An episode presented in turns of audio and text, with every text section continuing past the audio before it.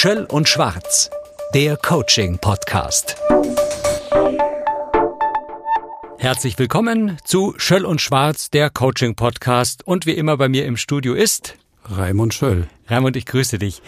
Wir bleiben bei dieser Ausgabe noch in unserem Themengebiet, das wir schon ein, zwei Folgen äh, besprochen haben, nämlich Selbstcoaching. Inwiefern kann ich das überhaupt tun? Inwiefern gelingt mir das? Inwiefern brauche ich deine Hilfe? Ich brauche deine Tipps auf jeden Fall, das weiß ich jetzt schon. Und die Unterüberschrift in dieser Folge ist Umgang mit Kritik.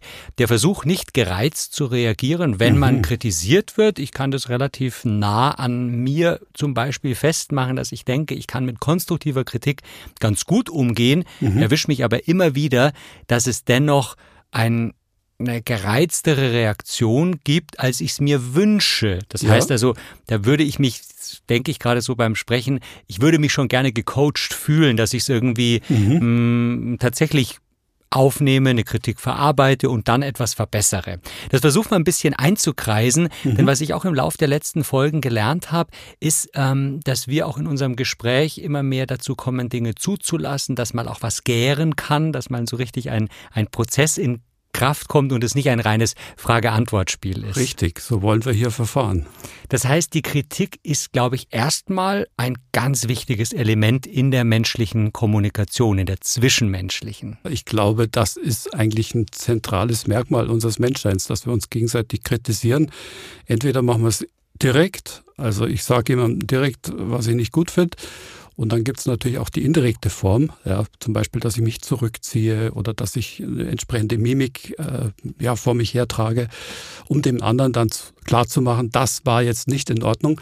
Also ich glaube, die Kritikformen, wie wir einem anderen dann Kritik angedeihen lassen, sind natürlich vielfältig. Es ist nicht immer nur die verbale Kritik, die wir abkriegen, mhm. sondern wir kriegen sie auch teilweise indirekt. Aber du hast recht, ich glaube, Kritik gehört zum Geschäft des Menschseins dazu. In der Politik, äh, die Politik lebt davon. Neulich habe ich einen Pressemensch gehört, der hat gesagt, na, eigentlich lebt der Journalismus nur davon, dass er das Haar in der Suppe findet. Mhm. Mhm. In der Politik, in der Gesellschaft und so weiter. Ja. ja. Also man kann da einen riesen Fass aufmachen. Und an diesem Haar in der Suppe würde man zum Beispiel eine Diskussion dann entzünden. Genau. Das ist durchaus möglich, wenn es eben persönlich an einen geht, dass man also tatsächlich eine, eine Einzelkritik bekommt von jemand, dann heißt ja, ähm, dem anderen gefällt etwas an Dem einem gefällt nicht. Was nicht. Das kann ne? eine ganz kleine Handlung sein, das kann ein Gebaren sein, das kann eben aber auch was Tiefgründiges sein. Mhm. Jetzt ist die Frage, gehe ich denn mit der Kritik grundsätzlich immer offen um oder gibt es sogar Momente, wo ich sofort zurückschieße und sage, nee, also das stimmt doch nicht. ich wollte dich gerade fragen, von welcher Kritik gehst du jetzt aus? Also hast du da ein praktisches Beispiel, ja. wo wir mal uns dran entlang äh, orientieren können? Also es gibt äh, zum Beispiel würde ich jetzt sagen, ähm, das ist aber jetzt vielleicht sogar gar nicht so sehr beruflich ähm, mhm. eine Kritik, sondern eher in einer, in einer Partnerschaft. Ja. Wenn man ähm, man hat teilweise gemeinsame Freunde und dann hat man aber jeder hat so seine Freunde und ja. dann gibt es aber Momente, wo man diese äh, jeweils eigenen Freunde zum Beispiel besuchen will mhm. oder man Zeit verbringen will. Der andere hat dafür nicht so viel Verständnis, ja. ähm, spricht das an und man reagiert so dass man aber das doch selber entscheiden kann, dass man doch selber ja. die, definiert, dass einem diese Leute ja. wichtig sind. Also, ja, also da, das ist ein ganz interessanter Punkt, den du erwähnst, weil Kritik wird ja häufig erlebt als, als ein Eingriff in die eigene Autonomie. Ja? Ah, Autonomie. Ich werde ja durch die Kritik auch unterbrochen. Das ist ja auch das phänomenologisch Interessante. Ich werde unterbrochen in meinem Fluss. Also Du hast gerade ein schönes Beispiel genannt. Ich könnte ein anderes Beispiel nennen. Ich bin gerade im Redefluss und trage vor und plötzlich kommt jemand und sagt, also Herr Schöll, so geht's gar nicht mhm. und so weiter. Ich werde ja unterbrochen. Aha, und mhm. jemand anderes gibt mir dann zu verstehen, äh, so bitte nicht. In der Form ist Kritik immer auch was Unangenehmes natürlich, äh, allein schon vom Prozess her, weil ich rausgerissen werde aus, meinem, aus meiner Sphäre letztendlich. Mhm. Und dann ist es natürlich auch inhaltlich oft pikant. Ja? Jetzt wäre natürlich interessant herauszufinden, was hat dich inhaltlich an der Kritik dann zum Beispiel gestört oder was hat dich da irgendwie erzürnt oder wie auch immer. Es ist, glaube ich, ja, das ist eine gute Frage, weil ich merke, ähm, dass es tatsächlich was Tiefes, Emotionales anspricht, mhm. was wahrscheinlich in der Partnerschaft eher der Fall ist, weil man ähm, eben ja, gerade wenn, so, wenn man sich lange kennt, schon so seine Themen hat und da dann sofort an einen äh, eher so fast verletzenden Punkt oder ich, ja. das gönnst du mir nicht oder das ähm, versuch dich doch mal in mich reinzuversetzen in dem mhm. Punkt und da ähm, ja, dann, dann, also ich, ich mache dann eher zu, verdaus gar nicht, ja. sondern gehe eher in eine Verteidigungshaltung. Aber auch da die berühmte Nacht drüber schlafen oder der ja. zeitliche Abstand hilft wieder, zumindest zu sagen, da könnte was dran sein. Ja. Vielleicht sind es auch komische Leute, die man da auch trifft oder vielleicht macht man, also. Ja. Also da, da, da sprichst du ja auch wieder was Wichtiges an. Also nehme ich die Kritik insofern ernst, ja, dass ich sage, okay, ich schlafe eine Nacht drüber. Und so geht es ja vielen, dass die erstmal sauer sind. Mhm. Ich kenne etliche, die so reagieren, ich vielleicht auch manchmal. Ich bin erst sauer und dann schlafe ich eine Nacht drüber, überlege mir nochmal, was ist denn das sachliche Gehalt der Kritik? Mhm. Und dann sage ich, naja, vielleicht ist ja irgendwas dran. Also vielleicht spiegelt mir der andere ja etwas ganz Wesentliches, was wichtig wäre zu unterscheiden. Ist das eine sehr persönliche Kritik? Also geht die ad personam? Oder mhm. ist die Kritik so formuliert, dass man damit leben kann, dass sie vielleicht nicht angenehm ist, aber dass sie vom Sachverhalt und auch, äh, sagen wir, freundlich beziehungsweise sachlich formuliert wurde. Da würde ich auch nochmal einen Unterschied machen. Du hast ja gerade gefragt, ja, gibt es denn nicht Situationen, wo ich die Kritik von mir weisen sollte oder könnte? Natürlich immer dann, wenn man deine Würde missachtet, ja. also wenn man dich quasi aufgrund deiner Rasse oder aufgrund deines Aussehens oder wie auch herabwürdigt mhm. und dich deswegen kritisierst. Das ja, wäre aber dann, dann, schon eine Diskriminierung sogar. Ja, das sind die, das sind ja manchmal die, die, die Übergänge fließend, ja schwierig. Mhm. Weil ich stelle mir jetzt vor, wenn ich es auch immer wieder auf das Thema Selbstcoaching zurückbringe, dass es eben durchaus diese Kritik geben darf, dass es durchaus dann die Widerrede oder die Verteidigung geben darf und dann geht es vielleicht Ping-Pong-mäßig zwei, dreimal hin und her, mhm. aber dann einigt man sich, also das ist jetzt nur ja. meine Vorstellung, ja. ich weiß natürlich nicht, wie das Gegenüber denkt, und man kommt zu dem Punkt, okay, angekommen, nehme ich mit, mhm. aber jetzt machen wir doch einen Punkt. Und darüber entsteht aber nicht dann als nächstes ein Streit. Naja, das wäre, genau. Das würde ich mir wünschen. Ach so, du würdest dir wünschen, dass, dass du dann Streit in den Streit gehen kannst. Dass es irgendwo diesen Cut schon gibt, ja. nur wer setzt den?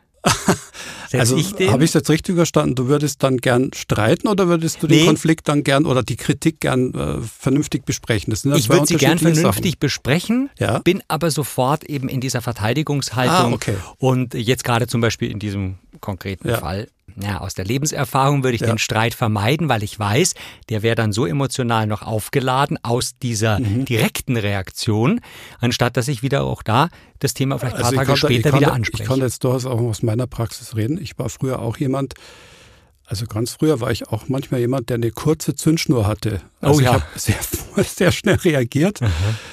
Und das tat mir eigentlich selten gut. Also es tat weder mir gut noch meinem Konfliktpartner oder dem, dem Kritiker. Mhm. Und es ging dann meistens komisch aus.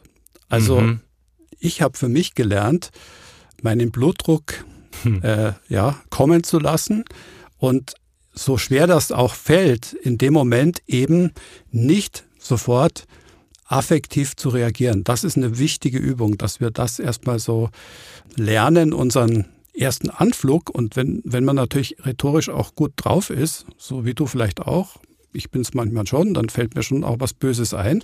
Ich könnte dem anderen auch was Böses zurückgeben und hätte auch richtig Lust. Ja. ja. Der klassische Kampf zwischen dem Kritiker und dem Kritisierten, dass die dann in so einen Diadochenkampf gehen. Ja, und der eine verteidigt sich, der andere greift an und dann sind wir sofort in dieser Diskussion drin, die meistens dann, so habe ich das auch rausgehört bei dir, die ja dann meistens nichts bringt. Nee, die bringt dann nichts, weil ja. dann werden wieder andere Fässer aufgemacht. Also man kommt genau. dann dann, dann wiederum vom, vom Thema weg ich kann diesen, diese Kritik überhaupt nicht mehr sachlich verarbeiten, nüchtern.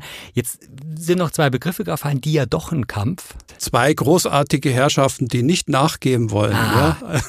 Ist aus gehen aufeinander los, ja. Uraltgeschichte. So ungefähr, ja. Also man müsste mal gucken, was Diadoche genau heißt.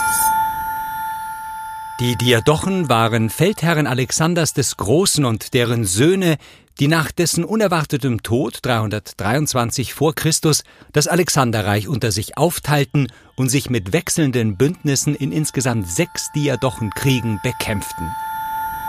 Dann kommen wir in so eine Pattsituation und äh, jetzt komme ich mal ein bisschen mit, mit Fachchinesisch. Dann kommt so ein Kommunikations-Ping-Pong auf. Mhm. Ja? Also dann mhm. gibt der eine das andere, du verteidigst dich und der sagt, nee, ich habe aber recht mit meiner Kritik und dann schaukelt dich sich so hoch. Wir hatten es ja schon mal im Konflikt-Podcast genau. und dann gesagt haben, dann wird es symmetrisch. Ja. Ich würde dir jetzt eine andere Variante vorschlagen. Also wenn es dir so geht, der erste Schritt wäre natürlich irgendwie mal zu schauen, kann ich mich nicht in der Situation, wo ich das Gefühl habe, ich muss jetzt sofort einen zurückgeben, kann ich mich nicht da einmal irgendwie zusammenreiße, mhm. kann ich es schaffen, für zwei Minuten ruhig zu bleiben. Mhm.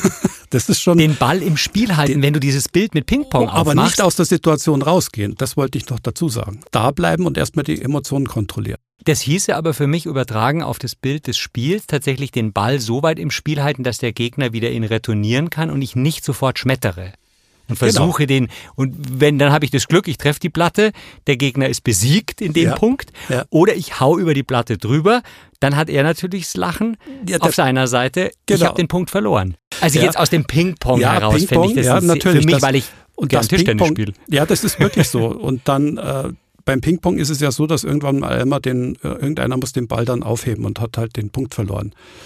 Und im Kommunikationspunkt Ping-Pong ist ja auch so die Grundidee, dass einer mit 21 Punkten dann siegt mhm. und der andere vielleicht 18 gemacht hat. Mhm. Aber dieses Siegen in, in solchen Kritikgesprächen äh, eigentlich, ist, das bringt nicht viel. Okay. Mhm. Also die Alternative wäre tatsächlich runterfahren, Emotionen kontrollieren, nachdenken. Mhm. Ja?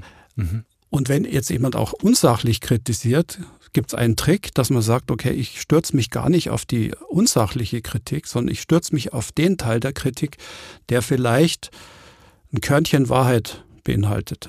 Im Sinne, dass ich zurückgebe, da magst du einen Punkt haben, Sinne, da scheint da scheint, ja, ja in dem Sinne, sowas getroffen zu haben. Genau, naja, nee. du, du, du denkst nach und sagst, die Beleidigung, die Sie da gerade in Ihrem Satz drin hatten, die lassen wir mal außen vor. Ah. Ich gehe mal ganz gezielt auf den, auf den sachlichen Gehalt Ihrer Aussage ein. Und okay. der sachliche Gehalt stimmt nur zum Teil. Ja. Ja, also ich ja. gehe nicht auf den, auf die sachliche Ebene, auf den, auf den beleidigenden Aspekt mhm. ein. Das kann man übrigens auch auf, auf, Social Media gut lernen. Da beleidigen mhm. die Leute auch immer ad personam.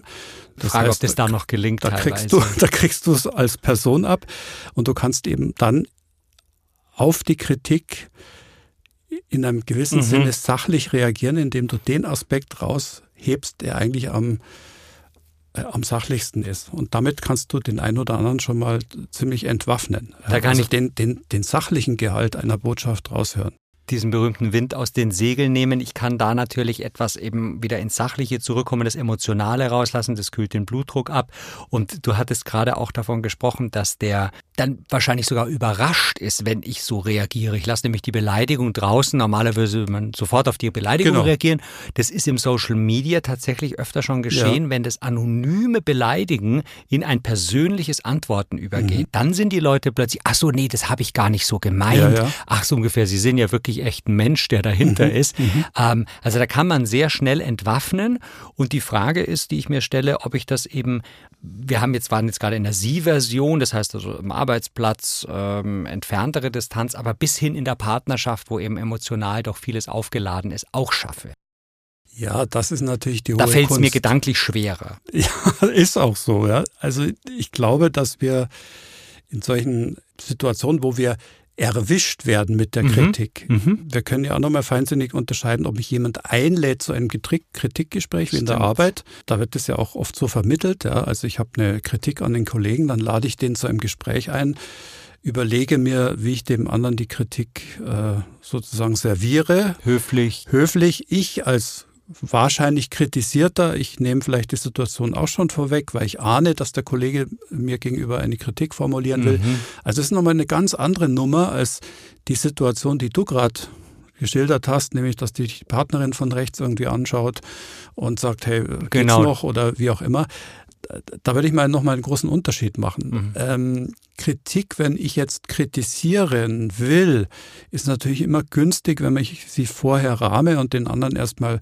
Zeit gebe und auch den entsprechenden Rahmen setze. Also wenn, wenn du in der Partnerschaft größere Kritik hast, würde ich jetzt sagen, ist es schon sinnvoll, dass du es nicht einfach so mal zwischen Tür und Angel raushaust, sondern dir mal überlegst, in welchem Rahmen kann ich das jetzt meiner Partnerin irgendwie sagen, dass mir das und das nicht gefällt. Ja. Und dann führt man ein ein gutes Gespräch. Ja? Also da, da muss man nochmal unterscheiden. Durchaus. Also das, das, ähm, das gelingt äh, mir zumindest auch immer wieder, dass man tatsächlich dann mit einem gewissen Abstand dennoch aber am Thema bleibt, weil was du gerade meintest, könnte ja auch dann dazu führen, dass man zu höflich, zu blumig, zu umschreibend mhm. wird, dass man eben dann doch den Kern der Kritik gar ja. nicht mehr so formuliert. Ja, Liegt das ist da ja, eine Gefahr drin? Ja, ich, ich glaube, es gibt auch im Moment äh, so den Ansatz, ja, ich möchte da jetzt keine, keine Ansätze nennen, aber es gibt so Ansätze, die versuchen, das auch die Kritik so extrem blumig äh, rüberzubringen. Ich persönlich bin nicht so ein arger Fan davon. Also ich glaube schon, wenn, wenn, wenn, wenn, wenn ich eine Kritik habe ne, an meinem Chef, ja. an meinem Kollegen, an meiner Partnerin, dann ist es vielleicht gar nicht schlecht, wenn ich sage, du pass auf, so und so, ich werfe dir vor. Also ich halte viel davon, ja. dass man das Kind beim Namen nennt, wenn man natürlich den entsprechenden Rahmen gestaltet hat und dann äh, die Partnerin vielleicht sagt, jetzt komm mal raus, was ist denn los? Dann kann ich schon ich finde den Satz hervorragend, zu sagen, pass auf, ich meine es nicht böse, aber ich werfe dir vor, dass du gestern, vorgestern, da, da, da, da, da, da, da, da.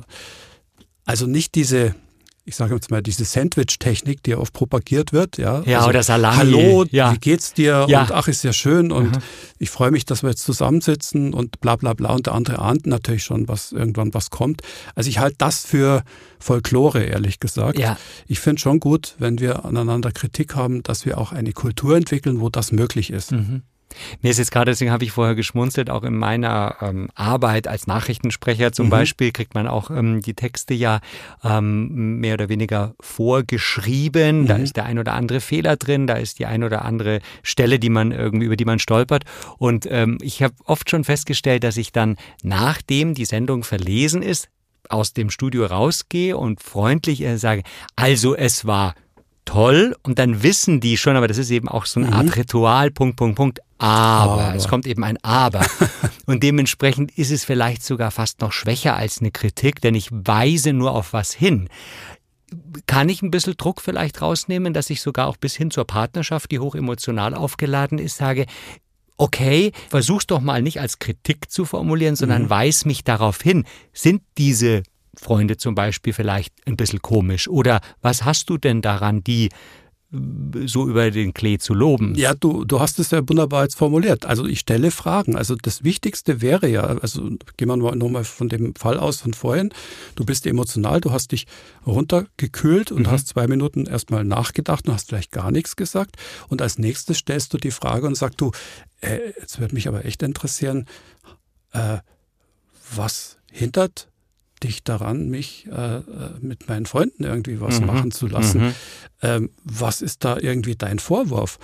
Dann stelle ich eine Frage. Und das ist eigentlich das Zentrale. Man kann alle möglichen Techniken lernen und so weiter, aber das Zentrale ist wirklich das, dass ich mich runterzügel und dann verblüffenderweise anders reagiere als üblich, also nicht sofort zurückschieße, sondern dann anstatt dessen eine Frage stelle. Und ich mich in der Zeit natürlich auch noch weiter runterkühle und meinen Blutdruck wieder in Ordnung bringe und dann den anderen einfach mal in Ruhe darstellen lassen, was er denn mit seiner Kritik da eigentlich meint. Und das im besten Fall auch noch nicht irgendwie zynisch formuliert, weil oft könnte genau aus sowas ja dann auch werden, na ja, dann, dann, dann sag halt was, was du da so schlimm findest. so, das sollte natürlich auch nicht der Fall sein. Ja. Also dem anderen da mit einer Frage sagst du, ähm, Zeit geben, bisschen Wind rausnehmen, genau. den Reflex nicht unmittelbar Reflex zuzulassen. Ist, ja. ist, das gleich auch die, die, den, diesen Affekt, weil du vorher gesagt ja. hast, weniger affektiv?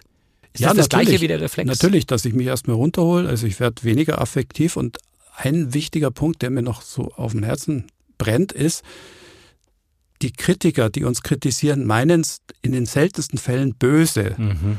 Die sind nämlich wegen irgendwas selber angefasst. Also Aha. Kritik, die so aus dem Bauch rauskommt, hat meistens auch damit zu tun, dass der andere in irgendeiner Form verstört ist, Angst hat oder äh, wütend ist oder wie auch immer. Also das ist ja auch nochmal so ein Punkt, muss ich dann jede Kritik auf mich beziehen? Hm. Ich kann ja die Kritik auch als Selbstoffenbarung des anderen nehmen. Ne? Also wenn dich deine Freundin zum Beispiel schlecht gelaunt äh, kritisiert, mhm. dann könntest du dir ja auch denken, hoppla, die ist aber heute irgendwie schlecht drauf. Wegen vielleicht was ganz anderes. Vielleicht hat die heute einen schlechten Tag oder vielleicht hat Selber die heute kritisiert worden der in der gehabt. Arbeit. Also ich beziehe die Kritik Stimmt. überhaupt nicht auf mich, Mhm. sondern ich lasse die beim anderen und sage, naja, was offenbart mir denn der andere über sich selbst, indem er mich jetzt gerade kritisiert? Also das hat ja auch einen Selbstoffenbarungsaspekt.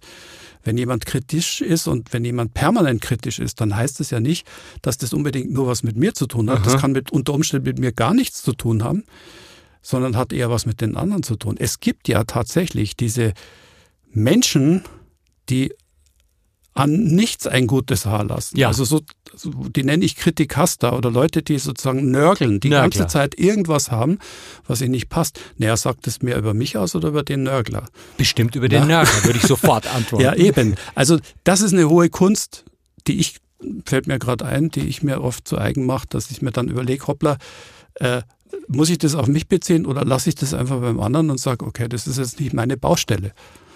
Es ist schön, dass du gerade hohe Kunst erwähnt Ja. hast, weil ich wollte jetzt anknüpfen und sagen, ich höre mehr und mehr, ich glaube, wir hatten selten in einer Ausgabe von Schöll und Schwarz so viele konkrete Beispiele, was man Mhm. denn machen kann. Ja. Und wir sind ja beim Thema Selbstcoaching. Da würde ich also, wenn man das alles anwenden kann, Ja, was natürlich nicht sofort gelingt, eben die hohe Kunst des Selbstcoachings gerne mal drüber schreiben, Ja. denn das ist ja wirklich was Konstruktives, ähm, Streitvermeidendes, dennoch aber nicht irgendwie oberflächlich bleiben, wenn man die Sachen, die wir jetzt in der letzten Zeit erwähnt haben, anwenden. ja. Wo man fast sogar Lust hat auf die nächste Konfliktsituation oder dass man Ja, bitte du musst wieder so kritisiert wird. Also das, ich greife das gerade Ja, so. das ist ja toll, wie du, du greifst ja nochmal das Thema des Selbstcoaching aus. Ich nehme das absolut auch als, als hohe Kunst, äh, auch gerade der Umgang mit Kritik, weil ich habe Facetten. Also wir müssen uns als Menschen immer klar machen, wir haben immer Alternativen zu reagieren. Wir müssen nicht reflexartig reagieren. Mhm. Wir haben Alternativen, wir haben Möglichkeiten. Und Selbstcoaching bedeutet ja, jetzt im Fall der Kritik, dass ich auch an der Kritik wachse. Ja? Ich kann mir ja aussuchen, zum Beispiel, ich habe ja auch oft Kritik schon erlebt in meinem Job. Ich bin äh, Trainer und ich hole mir jedes Mal nach drei Tagen Seminar auch die kritischen äh, Mhm. Rückmeldungen ab. Ja, das musste ich lernen. Ja, und da kommt auch vieles rüber von den Teilnehmenden, die, die äh, Kritik rüber, die wohl temperiert und gut gemeint ist und ich kann die auch inzwischen so nehmen. Mhm. Also wir müssen auch schauen, äh, was an dem, was uns an andere an uns kritisieren, ist vielleicht auch richtig. Dann komme ich äh, weg äh, wieder von diesem Selbstoffenbarungsaspekt. Also ich kann mir überlegen, äh, was ist mit dem anderen. Ich kann mir aber auch überlegen, ja, was ist da dran? Vielleicht sagt mir das auch was über mich aus, dass, dass sich jetzt schon wieder einer über dies und jenes aufregt und sich schon zehn über dieselbe Sache aufgeregt haben. Dann könnte ich ja irgendwann mal auch zu der Idee kommen und mich fragen, Herr Herrgott nochmal, liegt es jetzt wirklich nur an den anderen oder hat es auch was mit mir zu tun? Denn was du gerade sagst, diesen Punkt mit diesen äh, komischen Freunden, da habe ich einen äh, Satz mit reingebracht, nämlich, dass ein anderer Mhm. Freund von mir ähm, auch ganz eng und gut mit denen ist und seine Frau, Mhm. aber die auch ein bisschen seltsam findet. Und das war dann wiederum natürlich? Wasser auf die Mühlen von Die meiner Partnerin Freunde. zu sagen, aha, siehste, wenn die das auch sagt, Ja. dann scheint vielleicht was dran zu sein. Das ist ein bisschen, Aber wurde sogar dann- ein bisschen bestärkt. Ich wusste aber, sobald Ja. ich das rauslasse, gebe ich ihr den Punkt. Ja, ich denke gerade an meine Oder Frau. einen Punkt. Äh, Wir hatten ja auch schon hin und wieder solche Diskussionen. Da ist ja wirklich spannend. Hey, was findest du denn an meinen Freunden gerade so seltsam? Und da kommen ja manchmal ganz witzige Sachen dabei Mhm. raus. Ja, zum Beispiel könnte ja rauskommen, ja, weißt du, also die Themen, die die da diskutieren, die sind für mich einfach Fahrt. Oder sie interessieren Ja, sich wenn die nicht nur für über den Motorradfahren Partner. reden, Ja, dann, dann ist klar. das für mich Fahrt. Und sie interessieren sich dann nicht für den Partner, was dann auch wiederum einen gewissen Ausschluss Zum ist. Beispiel, ja. Ich fühle mich ignoriert, weil wenn, wenn ich da dabei bin und so, es kann ja alles Mögliche rauskommen. richtig, ja. Also das ist schon spannend, an der Kritik zu wachsen. Wenn ich mir jetzt so recht überlege, äh, wenn ich an meine Vita denke, ich habe natürlich äh, berufsbedingt auch häufig mit Kritik zu tun. Entweder, Mhm. dass ich sie selber abkriege oder dass ich Prozesse moderieren muss, wo die Leute sich gegenseitig äh, kritisieren. Das habe ich ja auch häufig. Ja. Und ich merke, wenn wir da offen sind, wenn wir differenzieren können, welche Kritik ist jetzt vielleicht sogar angebracht, welche Kritik ist vielleicht gerade gut, dass die jetzt kommt, weil die mich vielleicht auch noch auf was hinweist. Und welche Kritik kann ich getrost in die Tonne hauen? Also der, typische Kritikhaster oder der Mensch, der an nichts was Gutes lässt, mhm. der prinzipiell kritisiert, mhm. ja, da muss ich mir den Schuh nicht unbedingt anziehen. Eben, das fällt mir auch ab und zu auf, weil ich durchaus Sachen eben auch positiv im Sinne auch eines Komplimentes ähm, gerne nutze und auch das Umgekehrte von der Kritik, nämlich das Kompliment mache und dementsprechend auch den anderen damit stärken will und sagen, ja. das ist, hast du gut gemacht, das gefällt mir an dir. Ähm, das ist ja immer natürlich, glaube ich, emotionaler in einer Beziehung als jetzt im Berufsleben. Du mhm. hattest vorher gesagt, du kriegst auch Feedback äh, im kritischen Bereich von äh, ja, klar. Leuten ja aus deinen Trainings und so. Da könnte ich mir aber vorstellen, ist die emotionale hm, Barriere doch relativ ausgeprägt, dass du das nicht weiter an dich ranlässt, als wenn es jetzt im ah, Privaten wäre. Ja, aber das musst du schon lernen. Also als ich anfing in meiner Karriere, da war das schon noch anders, ja. Wenn du als junger Trainer da mhm dachtest, du hättest einen guten Job gemacht und dann kommt einer daher mit 55 und schüttet über dich einen Kübel Sauerkraut aus. Hm. Ja, so mhm. habe ich das oft erlebt. Mhm. Ja, hallo, da musst du schon nochmal an dir arbeiten, dass du damit umgehen kannst. Und ja. mir ist da ab und zu schon mal auch die Hutschnur gerissen. Mhm. Und ich kenne Kollegen, die, die haben sich äh, letztendlich auch äh, Arbeitsaufträge verbaut dadurch, weil sie zu emotional auf Kritik ja. reagiert haben. Es gibt da Leute, die sind sehr mimosenhaft, was Kritik angeht. Also da ist, wir haben, wir, haben, wir haben bei Kritik ein, ein Riesenfeld, das wir aufmachen können. Äh, wo lasse ich sie zu? Wo ist die berechtigt? Wo muss ich die auch beim anderen lassen? Also das ist ein weites Feld. Weil du es gerade erwähnst, ich hatte ja auch mal irgendwann Berufsanfänge und war eben mhm. dann äh, mit einem Kunden eben, hatte gar nichts Privates zu tun, äh, mit einer Kritik konfrontiert und habe aber da relativ zügig zurückgeschossen im Sinne und habe mir dadurch aber wiederum einen Respekt aufgebaut. Das ist also, auch eine Variante. Da ging's das war zwar unangenehm, mhm. aber da ging's, wo der andere gesagt hat, ach hoppala, der ist zwar viel jünger, aber jetzt irgendwie so ein Voisin ist er auch nicht oder so mein Untergebener ist er auch mhm. nicht. Das nennt man übrigens Tit for Tat. Also wenn mir jemand ans Schienbein haut. Tit for Tat. Tit for Tat habe ich mal gelernt. Wenn dir jemand ans Schienbein, jemand richtig arg ans Schienbein haut, dann hau du erstmal auch zurück aufs Schienbein. Und dann biete Gewalt ihm, ist keine Lösung. Nein, in dem Fall aber schon, weil du, und in dem Moment, wo ich auch den Tritt gemacht habe, dann strecke ich ihm die Hand aus und sage, also so machen wir aber bitte nicht weiter. Ja. Also Stichwort Schlagfertigkeit. Ich habe in meiner Karriere Im auch gelegt, Sinne. gelernt, mit, so, mit sogenannten Alpha-Tieren äh, auch, auch mal wirklich einen zurückzugeben.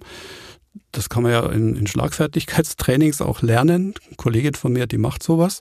Ach, spannend. Also wunderbar. Also Schlagfertigkeit, um erstmal dir den Respekt vom anderen zu holen. Das ist auch ein wichtiger Punkt. Aber dann, ja, dann ist die Kunst bei dieser Tit-for-Tat-Strategie ist sofort, nachdem du zurückgeschlagen hast, die Hand ausstrecken und sagen, komm, aber so machen wir jetzt doch nicht weiter. Ja, also wozu führt das, wenn wir uns jetzt gegenseitig dauernd an Schienbein hauen?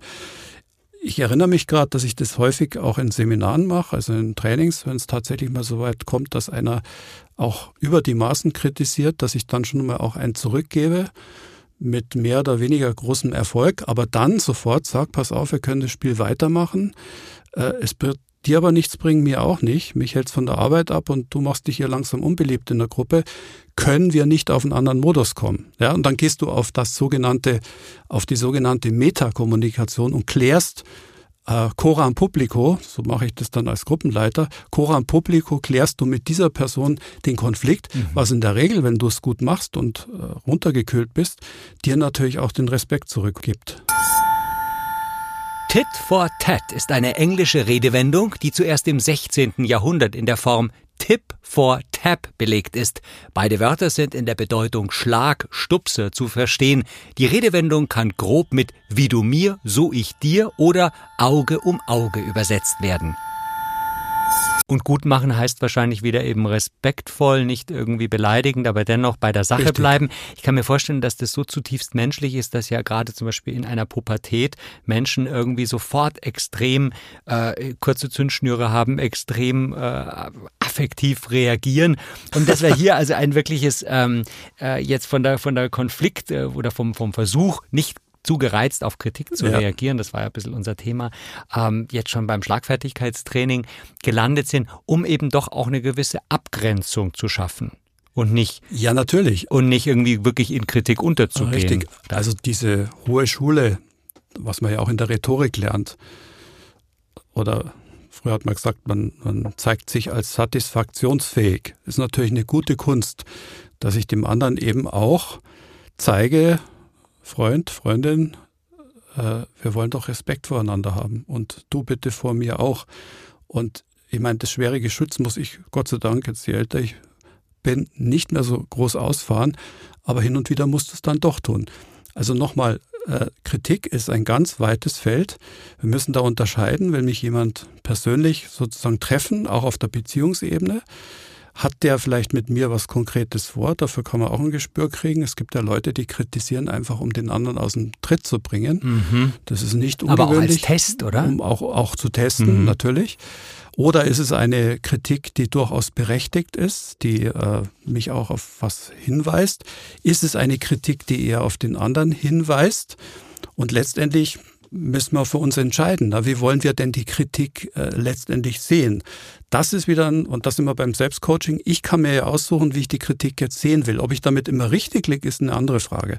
Aber die Entscheidung zu treffen, nehme ich die Kritik jetzt ernst, beziehe ich mich, äh, lasse ich mich jetzt sozusagen auch darauf ein oder ähm, fühle ich mich jetzt angegriffen oder will ich mich nicht angegriffen fühlen, das ist, da sind wir jetzt wieder im Selbstcoaching und das kann man tatsächlich lernen. Finde ich schön, allein diese Facetten der Kritik auch aufzumachen und zuzulassen und nicht das Erstbeste, was einen eben äh, in den Sinn oder ins Rückenmark sozusagen einfährt, rauszulassen, sondern das da ist die, die Hauptkunst. Die Differenzierung ja. ähm, äh, zuzulassen.